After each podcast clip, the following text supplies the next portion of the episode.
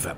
Tivemos tempo de verão, até pediu praia, na primeira metade de outubro, depois, subitamente, chuvada, que, no entanto, não basta para aliviar, por exemplo, a zona que mais tem sofrido com a seca, o sudoeste alentejano e Algarvio. É lá que está hoje o nosso foco, na vida das pessoas em torno da barragem de Santa Clara Velha, também do Rio Mira. Antes, professor Filipe Duarte Santos, voltamos para o lado de lá do mar, Amazónia, um foco especial na zona da capital, Manaus, a sofrer em diferentes expressões os efeitos do clima que está a mudar. Sim, aquilo que se está a passar na Amazónia uh, uh, atualmente é, é, muito preocupante e, e, penso que vale a pena uh, meditar um pouco sobre esse bioma extraordinário que é a floresta tropical úmida da Amazónia, que também existe noutros lugares do mundo, como seja a bacia do Congo, na, em África e também uh, na Indonésia, algumas uh, partes do sueste asiático. A, a, floresta da Amazónia é um sistema que evoluiu ao longo de muitos uh, milhões de anos e é um sistema que permite uma reciclagem da, da água. Uh, isto o que é que quer dizer? Quer dizer que uh, a presença da floresta, um, pela, através da evapotranspiração e através das suas características, permite que uh, a precipitação seja significativa e, e portanto, é um, um, bioma extremamente rico em biodiversidade, do mais, o mais rico de, de bioma que existe no mundo em termos de biodiversidade, um, e isto foi uma coisa que evoluiu ao longo de milhões de anos. É, é interessante salientar que é tão cerrada a floresta que grande parte da precipitação não atinge o solo. Uh, Fica retirada. Uh, apenas cerca de 4 ou 2% em áreas muito densas. Há áreas menos densas, mas naquelas áreas muito densas o solo está praticamente seco. De maneira que o que é que acontece? Acontece que se tivermos uma trovoada e um raio, Efetivamente, a energia libertada por esse relâmpago uh, vai provocar um incêndio florestal, mas ele não se propaga, ou propaga-se pouco, porque o chão está, está seco, não é? E a floresta está úmida, não é? Portanto, uh, isto uh, é muito diferente de uma savana, em que o coberto vegetal é apenas cerca de 20 a 25% da superfície, uh, e em que as árvores estão adaptadas a, a secas uhum. e estão adaptadas a incêndios florestais. Uh, têm um tronco muito espesso, uh, têm as raízes muito profundas e a própria floresta está adaptada aos incêndios. Bom, e o que é que está a passar? Bom, o que está a passar é que, devido às alterações climáticas e devido às alterações no uso do solo, ou seja, a desmatação, no fundo, um, isso está a, a, provocar aquilo que se chama a savanização da floresta da Amazónia, o que realmente é uma perda uh, muito grande, tremenda, não é? Uh, para o património, para o património, o património biológico não é? Do, do, nosso planeta e para nós próprios. Não é? Cerca de 35% da floresta uh, da Amazónia já foi desmatada. Uma quantidade sul, imensa, um terço, mais de um terço da Sobretudo no sul da Amazónia. O que acontece é que agora as secas são mais frequentes. As secas no passado aconteciam, eh, digamos, uma vez por século ou duas vezes por século, sobretudo quando estávamos num episódio de El Ninho, como estamos agora. Uhum. Eh, quando estamos num episódio de El Ninho, a precipitação tende a reduzir-se uh, nessa zona do mundo, não é? Na, na América do Sul, na zona centro, do, do, do, enfim, na zona da Amazónia uh, e também na, na, zona do Nordeste brasileiro. Agora as secas são muito mais frequentes, quer dizer, cerca de duas por, por década e não necessariamente relacionadas com o El Niño. De maneira que o, o, o que está a acontecer é que, uh, enquanto no passado tínhamos apenas dois a três meses uh, de, de, estação seca, Agora, a estação seca está a aumentar. Uh, está a aumentar de cerca de uma semana por ano, uh, e isto significa que serão, uh, portanto, uma semana por ano, serão. em 10 anos são em, em 24 semanas são, são seis meses. E, portanto, com seis meses de estação seca, a floresta não se consegue manter e vai ficar uma savana. Quem tem estudado isto de uma forma sistemática e é uh, um dos maiores cientistas nesta área uh, de, das alterações climáticas e também da floresta é o, o professor Carlos Nobre, que, aliás, tem colaborado com o programa de doutoramento em alterações climáticas e políticas de desenvolvimento sustentável e que é uma pessoa que sabe muito sobre estes assuntos. De maneira que, um, se não se travar, por um lado, o aquecimento global e, por outro, o desmatamento da, ou desflorestação, como se queira dizer, uh, da floresta da Amazónia, ela vai tornar-se uma savana, vai levar um certo tempo, mas isso é uma modificação brutal Uh, isto para não falar, num aspecto mais circunstancial e atual, de que hoje em dia em Manaus o ar é praticamente irrespirável. Porquê? Porque uh, o, o, número de incêndios florestais é, é, é, é enorme e, e, o ar está uh, extremamente poluído, com 387 microgramas de poluição por metro cúbico, quando em São Paulo, que é uma cidade industrial, muito industrial, tem 112, não é? Portanto, é dos valores mais altos no mundo inteiro. Quem diria? e, portanto, temos o, o, o rio Amazonas com, com pouca água, não é? E, e, e, todos os afluentes, o que é uma coisa, de facto, que eu diria que é distópica, não é? Uma coisa que... A Amazónia requer, requer cuidado e, portanto, a nossa atenção. Agora, então, foco no território continental português. A zona nestes últimos anos mais eh, sofredora também com a seca, é a região do sudoeste alentejano, eh, também o sudoeste algarvio, eh, digamos que uma zona que vai de lá da Ponta de Sagres, eh, que vai até Portimão e depois sobe em direção a, Sines. O professor traz-nos um convidado, Pedro Prista, é um antropólogo, doutor em ciências humanas, tem vida na região e vai guiar-nos nesta, nesta conversa focada no Sudoeste. Sim, tenho muito gosto e obrigada pela, pela sua presença e por estar aqui connosco nesta conversa. Um, uh, Pedro Prista frequentou a Faculdade de Direito entre 72 e 76 e licenciou-se em Ciências Sociais e Humanas na Universidade Nova de Lisboa em 79. Uh, em 82 concluiu o DEA em Etnologia na Universidade de Nice e doutorou-se em Antropologia pelo ISCTE em 94 com uma tese sobre morfologias e processos sociais no Alto Barrocal Algarvio. Um, foi professor no Departamento de Antropologia do ISCTE, tendo integrado também o Departamento de Arquitetura e Urbanismo. Uh, o seu interesse pela antropologia está diretamente ligado ao conhecimento pessoal do grupo do Museu de Etnologia desde o início dos anos 70 e, sobretudo, à influência das personalidades e dos trabalhos de Ernesto Veiga de Oliveira, Fernando Galhano, Benjamin Pereira e, a partir de 79, também Joaquim Paz de Brito. Um, bom, é uma pessoa que tem muitos trabalhos publicados nesta área, tem um grande conhecimento de, do sul do país, do Algarve, da região uh, do, do Val, do, do, Rio Mira, e, portanto, é, enfim, penso que uh, será um, muito bom para todos nós uh, ouvirmos claro. as, suas palavras. Bem-vindo, bem-vindo, Pedro. Uh, acabamos de, de, escutar que estudou também o, o, o barrocal, teve um foco no barrocal. O, bar, o barrocal é, de certo modo, aquele algarve do meio, litoral, barrocal e depois a serra. A zona de Santa Clara também, também é barrocal, podemos considerá-la, já está, está nas costas do Algarve, já é Alentejo.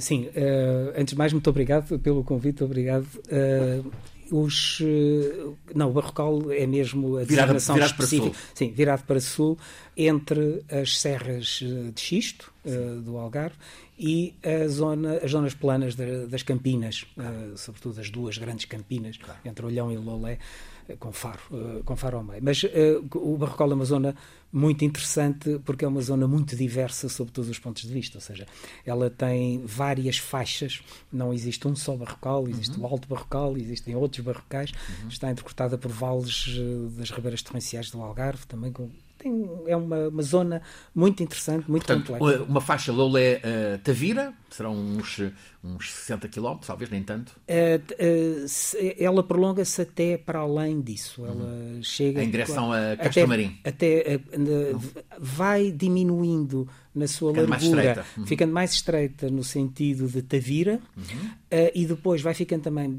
mais estreita até praticamente Lagos, quase. Ah, mas também, Não, portanto, é, também continua para o Barlavento. Vai acompanhando, Silve, liga... Albufeira, Silves... É, liga o Barlavento e o Sotavento Algarvio pelas zonas interiores que foram também as historicamente mais ricas nas produções agrícolas, porque dispunham desta coisa fabulosa que são, como eles chamam, as árvores de rendimento. Claro. Era possível naqueles sítios. Os laranjais? Os, na altura, bastante mais, há o figo, o figo a amêndoa é? e a alfarroba, e depois também os laranjais, sem dúvida, e depois aquela coisa extraordinária que nos liga ao assunto do dia de hoje, que é as célebres hortas promíscuas Hortas promíscuas. promíscuas que eram, são, De que é que estamos a falar? que, são, que, que promiscuidade é essa? É, é, é, o facto de terem culturas praticamente ao longo do ano inteiro, em patamares. Portanto, uhum. tem ao mesmo tempo árvores de fruto, tem também hortícolas com ciclos vegetativos curtos que permitem estar a fazer o renovo constante da utilização daquelas terras. Portanto, elas tiveram, são ao mesmo tempo uma, uma fonte importantíssima de, não só de rendimento, mas também de autoestima dos uhum. produtores, uhum. mas por outro lado é também uma zona, digamos, uma, um, um espaço de maravilhamento uh, da natureza. Ou seja, é, é extraordinário, mesmo nos dias de grande calor e em períodos mais secos uh, no, no Barrocal, uhum. não é só a sombra, é, é, é é uh, o, o, cruzamento de perfumes, uhum. uh, a umidade também, os, uh, o ciclo de colheitas que se vai fazendo, os frutos que se vão apanhando. São lugares, eu felizmente tive a sorte de assistir a isso e de ter grandes mestres locais que me ensinaram a olhar para estes lugares. São sítios de, de grande beleza, de grande riqueza e são também uma lição de relacionamento das pessoas com o seu território, de leitura dos seus recursos, de, de prudência, de sentido quase intuitivo do que é sustentabilidade. Na verdade, é um jogo de prudências e de ambição. Também, Temos aqui um bom incitamento para, numa data próxima, dedicarmos também um, um programa ao, na escala do clima ao, ao Barrocal. Hoje o foco vem um bocadinho mais para cima, vem para Santa Clara, o Rio Mira, ou seja, até, até Mil Fontes. Uh, como é que está a barragem, Pedro Presta?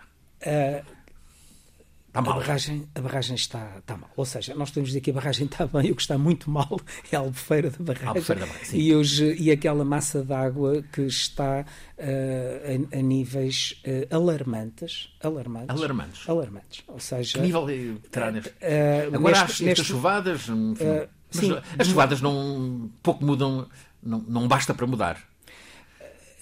elas podem mitigar um pouco hum a, a, condição. Depois também depende um bocadinho de durante quanto tempo é que as escorrências permitem alimentar aqueles barrancos que, por sua vez, vão também dar, dar albufeira. Isso depende também do, da, da, umidade no ar e da temperatura da atmosfera nos próximos, nas próximas semanas, não é? Se agora tivermos, de repente, uma canícula improvável que de, de, certo modo tudo vai secar muito mais rapidamente. Portanto, é difícil de prever, como aliás hoje em dia tudo ficou muito mais difícil de prever uh, nestes, nestes domínios. Mas, Esta uma barragem que vem dos anos, tem 60 anos, 60 e poucos anos, sim, vem dos anos 60. Vem ah, dos bom. anos 60, a sua construção e a inauguração logo no começo, não é, da década de 70, a sua utilização, não é? É uma é a última barragem do plano de rega do, do Alentejo, plano que se prolongou muito mais do que, que estava previsto.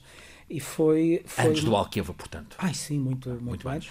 E foi uma, era, foi uma barragem que, para a altura, Uh, já teve alguma polémica em termos da sua oportunidade e em termos da, da, da lógica da, da sua. Porquê? Porquê essa polémica? Uh, por um lado, porque havia pessoas muito conhecedoras e até experientes, não é? Do que é o regime incerto de chuvas no, no Alentejo. Uh, que achavam que não faria muito sentido uma, levar mais longe um velho princípio novecentista de que a água traz um, uma correção quase que transversal a todas as disfunções e desequilíbrios territoriais históricos do Sul, ou seja, permitia dividir a propriedade, densificar o povoamento, autonomizar os produtores, modernizar as culturas, etc. Tudo isto é ao mesmo tempo verdade e mentira, ou seja, tudo isto se verifica, uh, as circunstâncias variam uh, às vezes a muito a muito curta distância, é?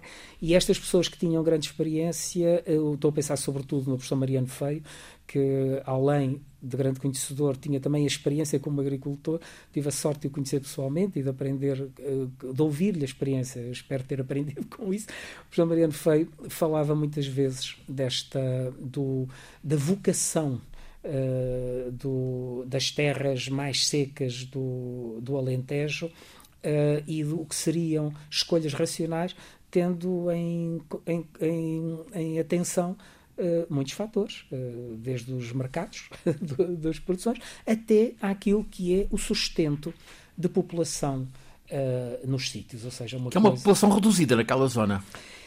é, uma, é uma população reduzida, já foi bastante menos. Uhum.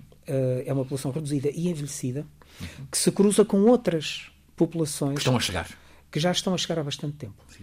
Ou seja, o, desde os anos 70, pelo menos, em meu conhecimento, provavelmente até antes uh, isso aconteceria, mas desde os anos 70 nós vemos uma coisa muito paradoxal naquela zona, que é ela, justamente pela, pelo seu suposto abandono, que é falso abandono, não era? Uh, mas pela uma paisagem de relativo abandono, de, uh, a escassez de povoamento, uma, há qualquer coisa ao mesmo tempo agreste e luminoso porque a serra é muito seca, mas o céu é, uma, é, é glorioso de luz, não é?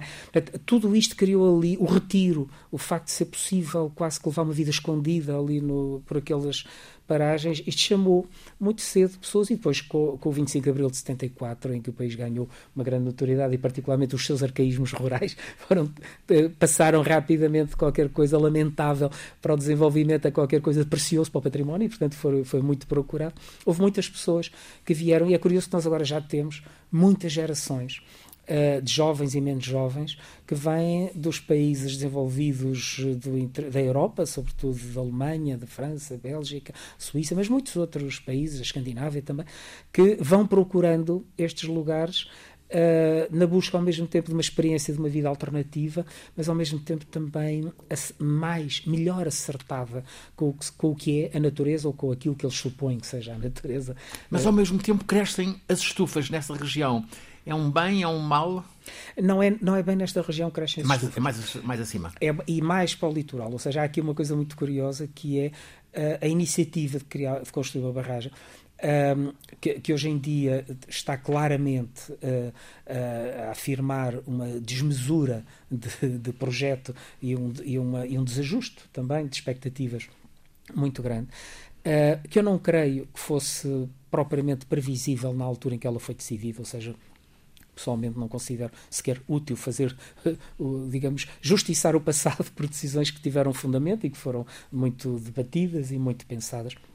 Mas a verdade é que rapidamente as coisas se alteraram e o que é que nós vemos? Nós vemos que esta, esta ideia de reter água Uh, uh, que é uma coisa do Neolítico e que qualquer criança a brincar na praia, a primeira brincadeira que faz é uma barragem para reter água. Portanto, isto é uma coisa bastante comum e não, em si mesma não é, não é, digamos, o pecado original, não é? Mas que, de facto, conforme a escala, os usos e a relação que estabelece simultânea com o seu território e com seres humanos, com as sociedades e com as populações humanas, pode tornar-se ruinosa.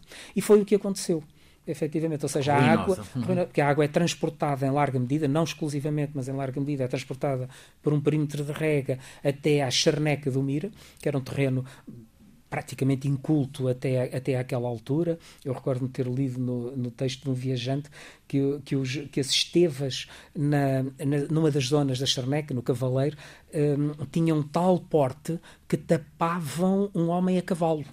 Ou seja, portanto, nós percebemos bem que aquilo provavelmente serviria de, de pasto suplementar a uns rebanhos, não, não tinha povoações, eh, tinha, era muito escassa a utilização daquela, daquela zona. E, de facto, parece uh, racional, a uma primeira abordagem, que uh, essa zona pudesse ser uh, irrigada uhum. e que naqueles terrenos que são leves e, e, fracos, são areias, não é? Que se pudesse experimentar ali culturas ricas que tivessem valor comercial. Foi o que aconteceu. No, em 2013 tive, organizei um colóquio em Odmira sobre uh, estudos que se tivessem feito sobre Odmira e na altura eu lembro que um dos convidados, uma pessoa que eu estimo enormemente, o, o Inocêncio Seita Coelho, o engenheiro Inocêncio Seita Coelho, foi um dos que fez os estudos para, para a estação uh, da Fataca, para a estação experimental, e, para, e ele, ele disse isto, é, e essas condições são ótimas para bagas, frutos vermelhos, uhum. justamente aquilo que neste momento está a fazer solicitações desmesuradas, absolutamente desmesuradas, Desmesurada. uhum. desmesuradas à água. Portanto, qualquer coisa aconteceu que desequilibrou um quadro que parecia um quadro racional de decisão numa determinada altura e que não teve modo de, de ajuste. Isto está a ocorrer não só com riscos imensos económicos e ambientais, como todos, como é do conhecimento geral, mas sobretudo com enorme sofrimento para populações. Esse diagnóstico foi discutido então num colóquio há uma dezena de anos em, em Odmira, mais perto de nós, aqui há umas semanas atrás, um, em Saboia, um, à beira de Santa Clara, juntou uh, peritos, juntou as pessoas da região, o professor Filipe Duarte também esteve lá, com, para discutir as águas gêmeas. De que é que estamos a falar? As águas gêmeas. O nome é lindíssimo. Uh, olha, muito obrigado. Eu, eu, eu, o nome não é, não é consensual. Eu ouvi pessoas naquele colóquio que uh, criticar esta designação com uma interpretação que a mim me surpreendeu. Na altura não era de toda que estava na minha, na minha intenção. Uh, achavam que a água gêmeas que eu estava a colocar tanto a água que, que corre, ou que deveria correr naturalmente pelo leito do rio Mira, como a água que depois é distribuída pelos canais de rega do perímetro, que uh, como gêmeas eram irmãos, irmãs muito unidas. Ora, é justamente o contrário. Aquilo, a minha ideia esta, eh, designa isso como gemelidade, que é um bocadinho um galicismo, mas pronto, esta gemelidade das águas, uh, se calhar até por, uh, por formação profissional minha como antropólogo, é vista geralmente como uma contradição quase insolúvel, ou seja, o, o nascimento de gêmeos um, implica, e nós sabemos isso até da tradição cultural uhum. e civilizacional mediterrânica europeia, o nascimento de gêmeos muitas vezes pronuncia tragédias tremendas, ou seja, rivalidades, uh, tensões. Uh, ora, o que acontece é que eu recordava de, recordava de ter lido num, num autor clássico que, que eu fez, praticamente preencheu quase que a coluna vertebral da formação dos antropólogos durante a minha geração, que foi o Claude Lévi-Strauss, uhum. numa, num texto muito bonito Uh, que ele publicou no, no Regard Éloigné, ele, ele diz que por toda a parte nas, no mundo, as sociedades, associam o nascimento de gêmeos a tremendas disrupções meteorológicas. Eu achei esta frase quase que premonitória e isto levou-me a chamar Águas Gêmeas ao projeto de investigação que conduz lá e que deu o nome ao, ao colóquio. O professor teve na discussão, foi uma discussão uh, estimulante, esta discussão sobre as águas gêmeas em volta de Santa Clara? Sim, foi, foi muito interessante e uh, o, este, este colóquio, esta iniciativa, teve aspectos culturais muito interessantes e inovadores para mim, eh, quer dizer, uma experiência interessante. As, as refeições eram uh, tipicamente alentejanas, uhum. não é? Uhum. E, e, a boa comida, não é? bons sabores. Uhum. Bons sabores, exatamente. Esta problemática é, é, uma problemática que se coloca uh, em muitos sítios do mundo, penso eu, não é? Que é a, de, a da necessidade que os países têm de produzir alimentos, não é? Que é uma coisa que é fundamental e que a Europa tem que ter isso em consideração, porque importa grande quantidade dos alimentos que consome. Uh, e, por outro lado, uh, termos uma visão uh, cultural do nosso passado e, e respeitarmos uh, todo esse património. Uhum. Portanto, não é uma coisa, digamos que fácil de resolver, apesar de, na minha opinião, a Europa, de certo modo, liderar neste processo, porque procura, pelo menos, compatibilizar estas eh, necessidades atuais. Portanto, por um lado, temos a, a preocupação de que Portugal está a importar muita um, um, grande volume de produtos uh, agrícolas, como, como ouvimos no outro dia aqui falar um, um, uh, o, o, engenheiro Pedro Santos, não é? Exatamente. E, e, e por outro, temos, uh, enfim, as perturbações que alguns destes empreendimentos causam a nível local e também, digamos, as preocupações que surgem com estas alterações climáticas que não são para, para acabar proximamente. Vejo nas notas do Pedro Prista sobre este, no retrato deste território, um território de vidas, um, um paraíso aflito, a submersão da água, solicitudes providenciais, o turismo e até, um, e até está cá também o paraíso de uma coreógrafa, Madalena Vitorino. Foi mais uma vez um trabalho fantástico, colaborativo com, com a Madalena. Já tinha acontecido em 2013 no colóquio Ignorância e Esquecimento. Em Odmira? Em Odmira, sim. E voltou a acontecer agora estas deliciosas refeições a que o Filipe há pouco se reportou. Elas foram servidas numa produção performativa, na verdade eram espetáculos performativos eh, e e, e, de facto a Malena Vitorino eh, eh, fez uma, uma leitura, estabeleceu um, um, diálogo com a própria matéria da investigação e com o próprio processo de investigação eh, extraordinariamente rico e entusiasmante.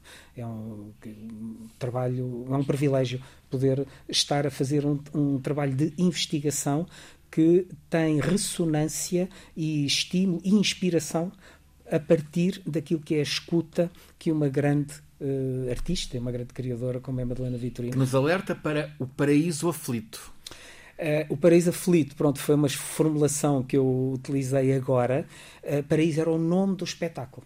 O, o espetáculo chamava-se Paraíso e, e, e reportava-se a esta, a esta coisa paradoxal que é no lugar, uh, nestes lugares secos, ermos e, e pouco povoados, uh, havia uma conjugação entre relacionamentos humanos com a natureza e humanos entre si e sociais que, embora com volumes totais de produção seguramente diminutos, permitiam o sustento de realidades humanas, digamos, de vidas humanas, de uma forma muitíssimo mais equilibrada e até Uh, presumo, não, o projeto ainda está em curso e uma das coisas que irá apurar é isso, mas presumo que até muito interessantes quando comparadas com as produtividades uh, mais industrializadas uh, agora. O, digo isto porquê? Porque olhando os documentos e, sobretudo, os mapas, percebe-se que, e até ouvindo a memória local, que a maior parte dos poços e das noras, ou seja, estas estruturas de elevação de água que justificam a existência de uma horta e as suas produções, ficaram submersos na albufeira. ou seja, por isso a água submersa é esta, ou seja, o, uhum. o enchimento da albufeira submergiu causou água. Causou submergiu dano, água. Pronto. Causou dano e não só dano, porque havia, eh, Santa Clara sofria muito de cheias, um, porque há um, há um era frequente uh, e algumas ficaram em, na memória da população, uh, cheias profundamente destrutivas do, uh, do rio, mas coisa que se, também se compreende porque Santa Clara tem uma localização sobretudo viária e não propriamente agrária. As agrárias estão espalhadas uhum. mais à sua volta. E esta ideia, onde está uma estrada, quase sempre está um vale, e quase sempre num vale está uma linha de água, e portanto é, é compreensível que isto, que isto acontece. Mas isto dá uma imagem daquele sítio uh, altamente atraente, porque o sítio afinal parece ser, ou revelar a uma inspeção mais cuidada, uma coisa muito profundamente diferente. A norte da Serra de Monchique? A norte da Serra de Monchique. Entre um território que está entre a Nave Redonda e Corte Brique, digamos, que também tem uma barragem, que faz parte deste conjunto. Portanto, este, esta área toda é muito curiosa, é ao mesmo tempo uma grande estrada e é um lugar daquilo que nós uh, uh, chamamos uma technoscape. Digamos, é um lugar que, parecendo uma natureza bruta e crua, na verdade não é de todo. O que nós temos ali, além da barragem, que é a grande uhum. protagonista tecnológica do sítio, nós temos estradas, que são grandes construções, não parecem, nós nos habituamos a passar por cima delas, mas a construção de uma estrada envolve trabalhos claro. imensos, não é? Temos transporte de, de, energia em alta tensão, temos, portanto, postes, temos a manutenção de tudo isto, temos indústria florestal, que está aí eucaliptal vastíssimo, com todas estas maquinarias incríveis que agora caminham pelos socalcos e que conseguem ao mesmo tempo cortar, eh, descascar, eh, eh, calibrar, enfim, é uma coisa. Ou seja, quando, se olharmos para este território sem ser com, com olhos, digamos, mais um, ruralistas uhum. ou, ou, agrícolas ou bucólicos, que é efetivamente, uhum. se quisermos olhar para isto com um olhar menos bucólico, o que vemos por ali é tecnologia e mão uhum. humana, uhum. ou seja, a intervenção. Como tem sido a gestão dos recursos da barragem? Uh, é, é, é, é, difícil dizer. A minha, porque os, o, eu precisava de ter uh, informação bastante mais uh, fidedigna e exata para não ter apenas uma opinião vaga. O que eu vejo, mas é uma percepção geral, e aquilo que ouço uh, é péssimo. Ou seja, o que acontece é que a, a, a gestão faz-se em função de um projeto de utilização da água que provavelmente já terá caducado há muito tempo, Nós vimos isso com, a, com, com uma grande empresa uh, que, foi a primeira que de facto se instalou com escala e com estrutura de grande modernidade, uh, conjugando as duas coisas, porque estrutura de modernidade já havia, não havia, uma escala tão vasta que foi a célebre empresa do Thierry Russell no, no Sudoeste, que deu origem depois, por falência, eh, que toda a gente presume, penso que é conhecida ser fraudulenta, é? deu origem a uma coisa que, que, perdeu-se uma grande ocasião de ter corrigido a trajetória, ou seja, deu origem a uma, a uma espécie de multiplicação em escala mais pequena do mesmo erro. Ou seja, foi-se fazer mais tarde isso. Eu penso que não é boa gestão uh, fazer escolhas destas, mas, sobretudo, há uma coisa que eu acho gravíssima em termos de gestão, e é isso que me leva a considerar que há uma cadeia longuíssima de, de viciação uh, na, uh, na, gestão deste projeto. O é que é que, que deve ser feito e está por fazer?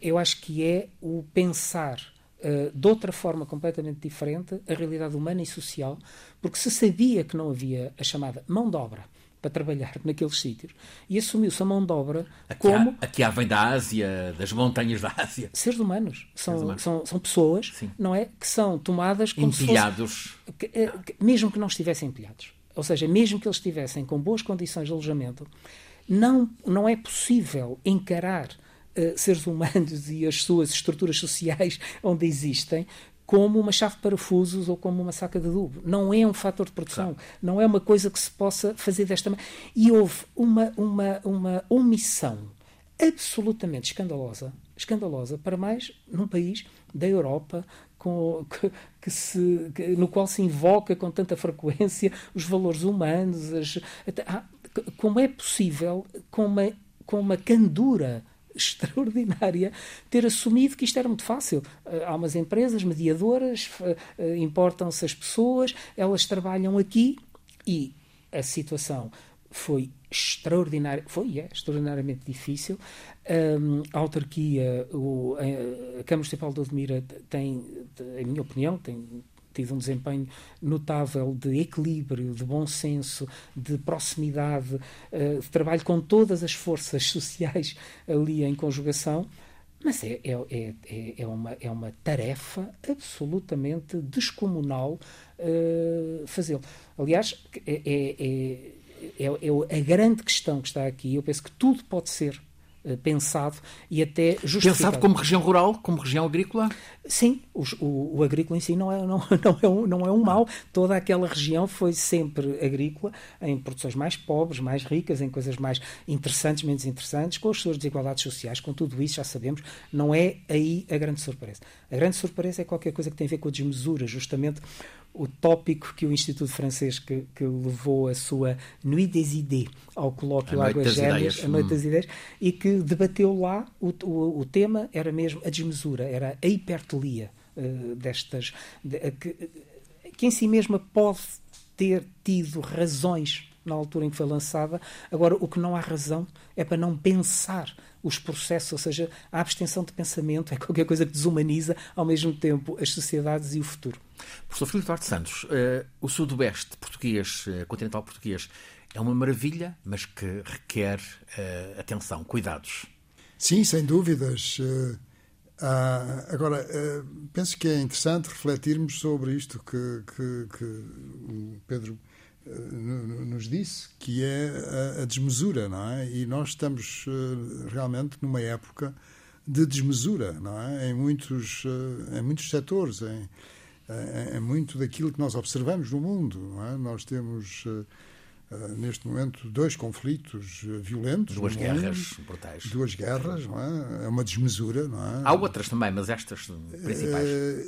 temos as duas principais economias do mundo em conflito, não é? Não é um conflito ainda violento, mas é uma tensão forte.